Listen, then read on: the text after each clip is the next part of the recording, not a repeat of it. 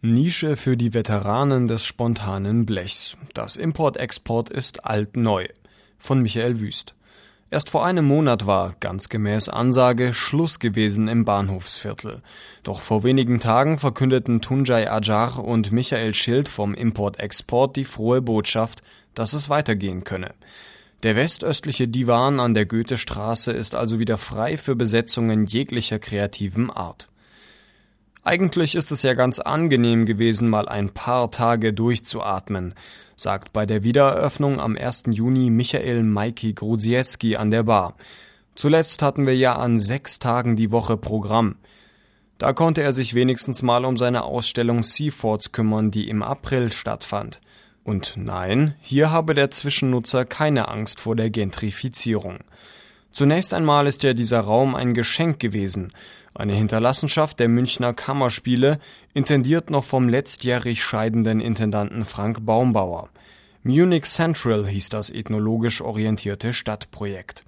So waren die heutigen Räume des Import-Export der Ausgangspunkt für die Erzählungen dieses südlichen Bahnhofsviertels seit den 50er Jahren, der Animierbars und Jazzkneipen bis zu den heutigen Strukturen der arabisch-türkischen Szene, bulgarischen Leiharbeitern und schaler gewordenem Rotlicht.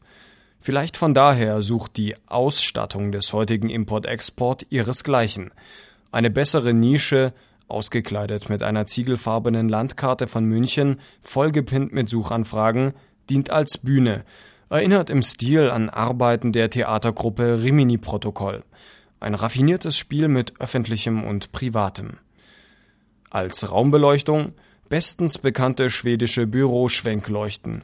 Sie setzen pinkfarbene und grüne Punkte an die Wände, die mal gekachelt sind, mal nicht und gut passen zu türkischen Gesängen vom Band. Vor der Bühne als Tanzbremse ein Teppichboden. Insgesamt mehrere konfus ineinander verschachtelte Räume. Es muss wohl so sein, da hat sich ein ganzer Raum verirrt. Gott sei Dank, freiwillig würde so etwas in München nie entstehen. Draußen ein langgezogener Hausgang, der als Heißlufträucherkammer dient. Klar, dass echte Veteranen des spontanen Blechs die Wiedereröffnung feierten.